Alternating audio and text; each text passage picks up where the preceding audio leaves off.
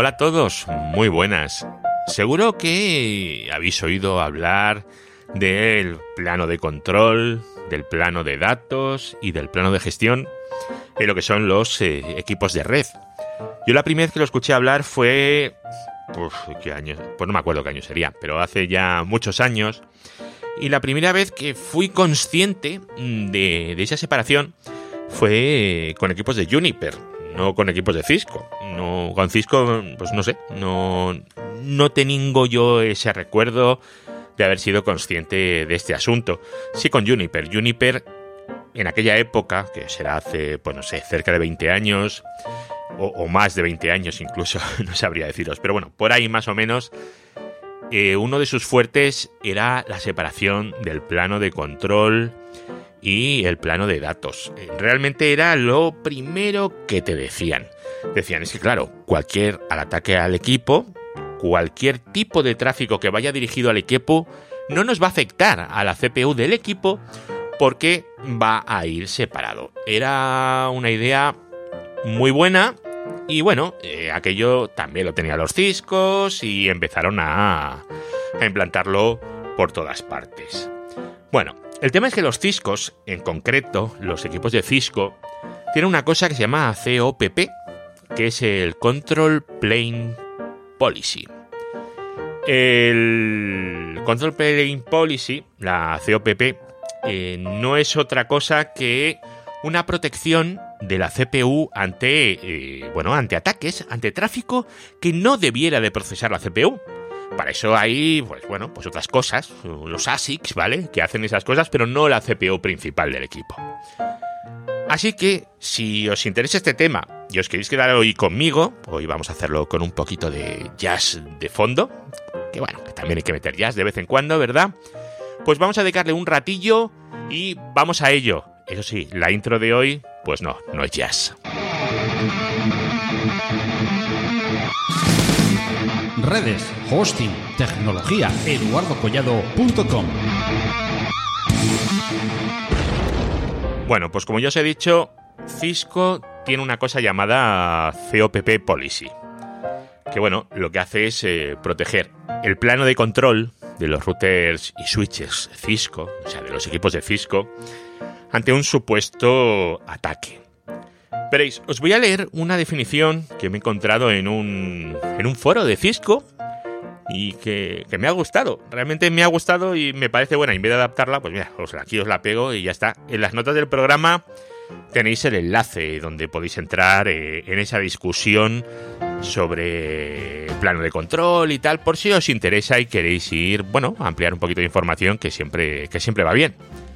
Veréis, ahí he podido encontrar los conceptos de plano de control, control plane, y plano de datos, data plane, se refieren a la separación lógica y en algunos escenarios física del tráfico destinado a los servicios, data plane, y el tráfico que ocupan los equipos de red para gestionar, mantener y modificar el estado de la misma, el control plane, el plano de control.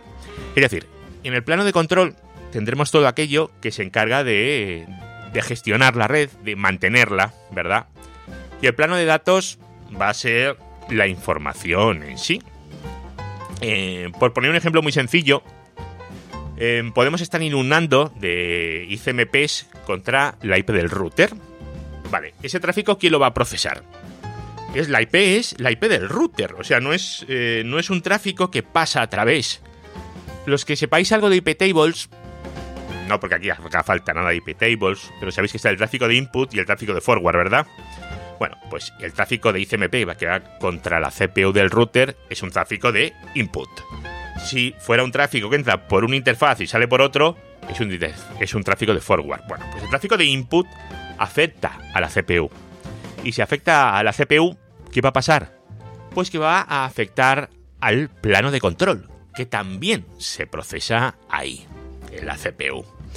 Bueno, y esto lo que puede hacer es afectarte a todo aquel tráfico que vaya a ir por el plano de control. Si tuvieras que dejar de gestionar ese tráfico para responder a los ICMPs. Entonces, por ejemplo, se te podría caer, pues no sé, el VRP, el OSPF, el RAID, estas cosas. Y eso no es, eh, no es bueno. ¿Vale? Eso es una cosa en la cual nos tenemos que proteger. Para eso está el COP. El COP de Cisco, la protección contra el plano de control.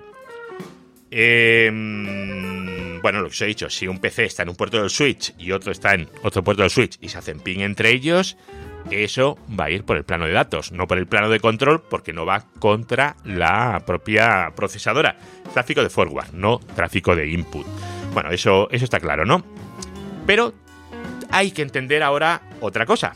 Veréis, tenemos un router pinchado en un puerto del switch y otro router pinchado en otro puerto del switch. Perfecto. El tráfico entre los routers, ¿por, dónde va a ir? Pues por el plano de datos, ¿no? Eso está claro, ¿no? Perfecto. Pero hay servicios que no. El STP, el VRRP, el HSRP, el OSPF, el RIP, todo ese tipo de tráfico, todo ese tipo de tráfico va por el plano de, datos. De esos equipos en concreto, ¿verdad? Pero va por el plano de datos. De esos equipos. Vale ya no es el tráfico directo del plano de datos. Esos dos equipos se van a ver en las actualizaciones de, de Spanning Tree, las BPDUs, van a ir por el plano de control. Bueno, pues eh, os pongo también un, PDF que tengo por aquí, que es muy chulo, ¿vale? En el cual tenéis pues eh, las clases de tráfico para configurar y por ende esas mismas clases de tráfico son las que van a ir por el plano de control. Eh, bueno, echarle un ojillo porque es eh, bastante interesante. Y luego también en el mismo sitio de antes tenéis otro párrafo muy chulo que, es comentar. A ver, es una curiosidad, ¿vale? Lo que dice es que los, los equipos, los Nexus 7000, el plano de datos se procesa por los módulos, no llega a la supervisora, ¿vale? Las DFDs, ¿vale? Las tarjetas distribuidas, ¿vale? Las DFCs, perdón. Bueno, pues aquí y ahí, ¿qué es lo que se va a controlar? Pues eh, lo que hablan es de habléis de protocolos de routing, mensajes de Fabric Path, eh, OTV, etc. Bueno, pues este parrafito me ha parecido interesante. También está, está ahí. Y luego otro plano, porque hasta ahora hemos hablado de plano de datos y plano de control. Luego tenemos el plano de gestión, el del SNMP, ¿vale? Pero bueno, eso vamos a obviarlo yo creo que bastante en el capítulo de hoy. Bueno, vamos a ver. Hemos dicho que el objetivo es proteger a nuestra procesadora de tener que procesar aquello que no debiera. ¿Vale? Y, claro, y evita y que el tráfico tiene que ser procesado por los ASICs. Lo que tenemos que evitar es que haya tráfico que procese la procesadora, que haya tráfico que llegue a la procesadora y que nos impida hacer las funciones de control. Vale. Para proteger a nuestro router, eh, ¿Qué podemos hacer? Bueno, pues tenemos que indicar, tenemos que vigilar eh, qué puerto. Tenemos que saber qué puerto queremos protegerlo primero, ¿vale? Podemos hacerlo mediante puertos sueltos, que es un poco rollo y no lo recomiendo, ¿vale? O mediante un, bueno, una especie de puerto lógico llamado control plane, plano de control, ¿verdad? Vamos a aplicar unos filtros en el plano de control. ¿Esto qué va a incluir? Pues evidentemente todos los puertos del router o del switch. Si es un switch con cientos de puertos, pues con controlar el plano de control ya es suficiente, no hace falta ir puerto por puerto. ¿Y esto cómo lo hacemos? Pues veréis, al plano de control, al control plane, le tenemos que aplicar un policing. Vale.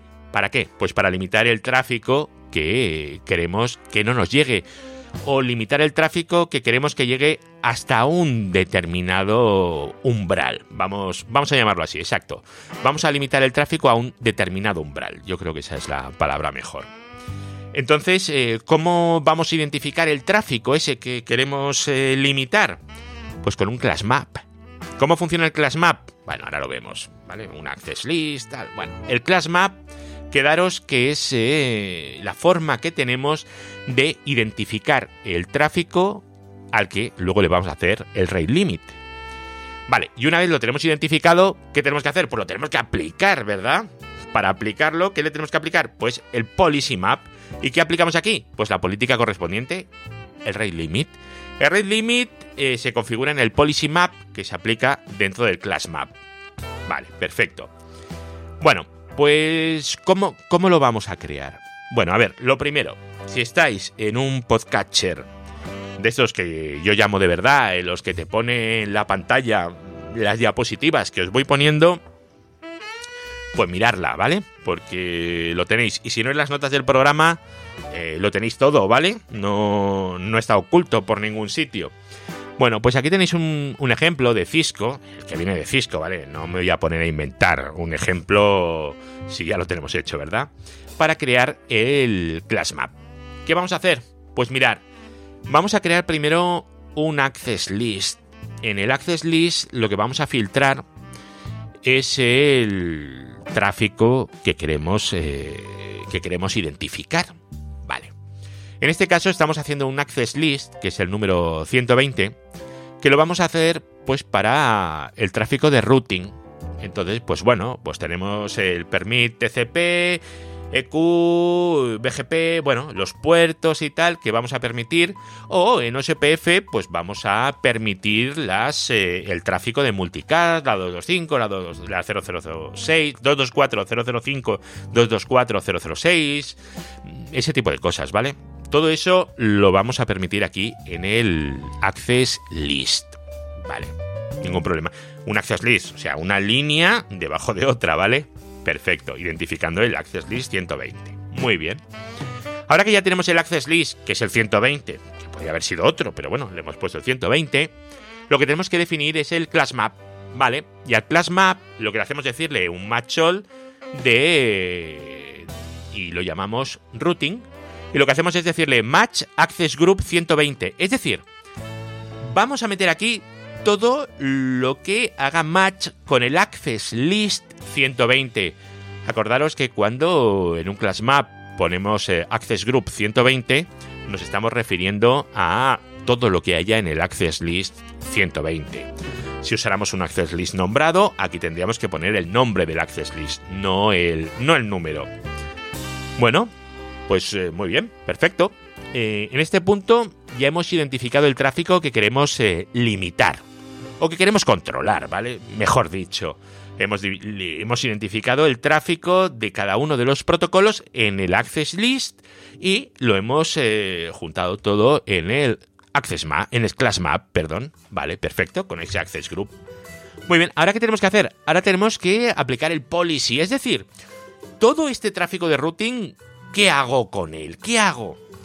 Bueno, veréis, eh, eh, tenemos un tráfico de routing que vamos a limitar. Y podemos limitarlo de dos eh, maneras, ¿vale? O con paquetes por segundo o con un CIR. Bueno, ahora, ahora os cuento un poquito, un poquito esto, ¿vale? En la pantalla de vuestro podcatcher, ahora mismo deberíais de tener eh, lo que es el, bueno, el ejemplo, ¿vale? O sea, la plantilla de cómo se rellena esto. Pero en nuestro caso, ¿cómo lo vamos a hacer? Bueno, pues vamos a definir un policy map, que lo podéis llamar como os dé la gana, ¿vale? Que en este caso está llamado RTR-COPP. Es como está nombrado en el ejemplo de Cisco, ¿vale? He usado el ejemplo de Cisco, ¿vale?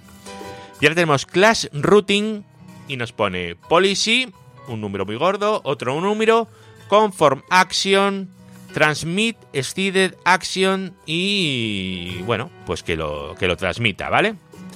Es decir, eh, aquí vamos a permitir que ese tráfico pase. ¿Vale? Eh, ¿Qué son estos dos números que, he dicho ahora? Bueno, pues os he dicho que lo podemos hacer de dos maneras. Eh, una manera es con el CIR, es decir, el Commitment Information Rate, que es el, el tráfico garantizado, ¿vale? Esto es nomenclatura Friend Relay para los, antiguos. Y el CBS, el Commitment Burst Size, el tamaño máximo de la ráfaga. Recordad que el CIR va en paquetes por segundo y bueno, y, la ráfaga también. O sea, no va en bits, va en paquetes por segundo. Bueno, realmente todo lo que va en los policies va en paquetes por segundo. No sé qué os estoy contando, ¿vale? Luego la otra opción, ¿cuál era? La de. Ah, la, de, la del límite. Podemos poner un límite y eh, paquetes por segundo. Ya está. Más fácil. No hace falta definir ni umbrales de pico, ni absolutamente nada. Vale. Ya hemos definido el policy map. Genial. Tenemos un policy map en el que hemos metido un class map, Y ese class map lo hemos rellenado gracias al access list. ¿Vale? Este es el orden, ¿eh? Con el access list se hace el class map y con los class maps distintos hacemos el policy map. Muy guay, pero esto todavía no hace absolutamente nada, ¿vale? ¿Qué tenemos que hacer? Tenemos que crear el service policy, ¿vale? Y el Service Policy es, eh, eh, lo vamos a aplicar en el interfaz que queramos. Y en este caso no queremos meterlo, yo que sé, en la interfaz Ethernet 142. No. Queremos meterlo en el plano de control, pues Control Plane, y ahí dentro pondríamos Service Policy, en este caso input, porque es eh, tráfico de entrada, y RTR-COPP. Eso es lo que veis en vuestra pantalla, ¿no? Es lo que hemos puesto el ejemplo. ¿Ese nombre qué es? Pues ese nombre es el del Policy Map. Y en el Policy Map tenemos unas clases, ¿verdad? Por ejemplo, class eh, routing. ¿Y qué es el class routing? Pues el class routing es el class map que hemos creado antes que se llama routing. Y ese class map tiene el access group 120. ¿Eso qué significa? Que viene del access list 120 que hemos definido al principio. Es un poco lioso, ¿verdad? Sí, es un poco lioso, pero funciona así, es la forma de trabajar de Cisco.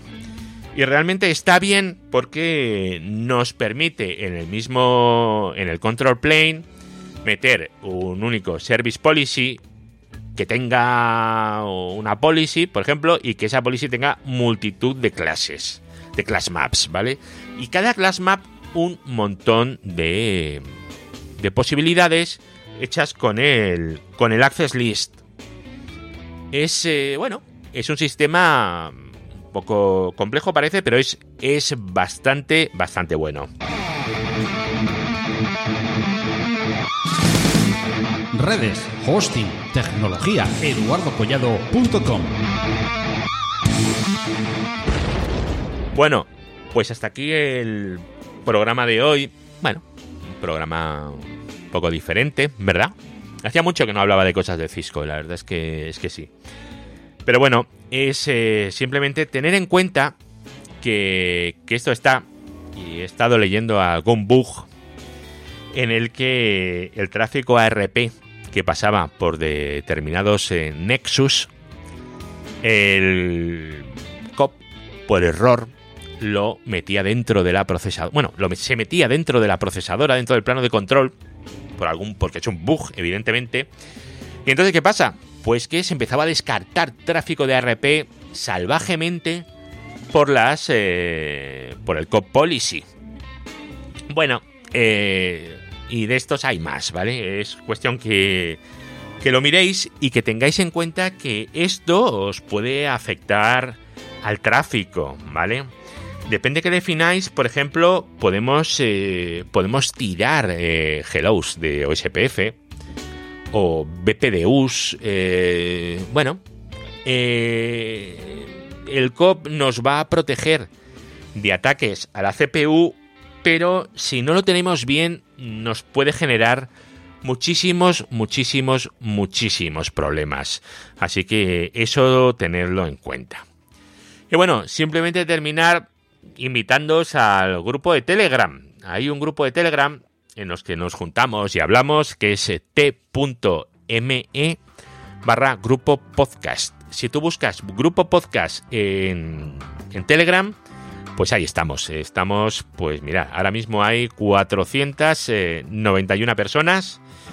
Hay 92 online, ahí charlando, todos como locos. Eh, bueno, si os gusta todo esto que hablamos, pues ahí seguro que estáis bastante a gusto. Bueno amigos, pues nada, eh, deseados un buen fin de semana, que paséis un fin de semana fantástico y nos volvemos a escuchar ya en el próximo capítulo. Venga, hasta luego, chao y muchas gracias.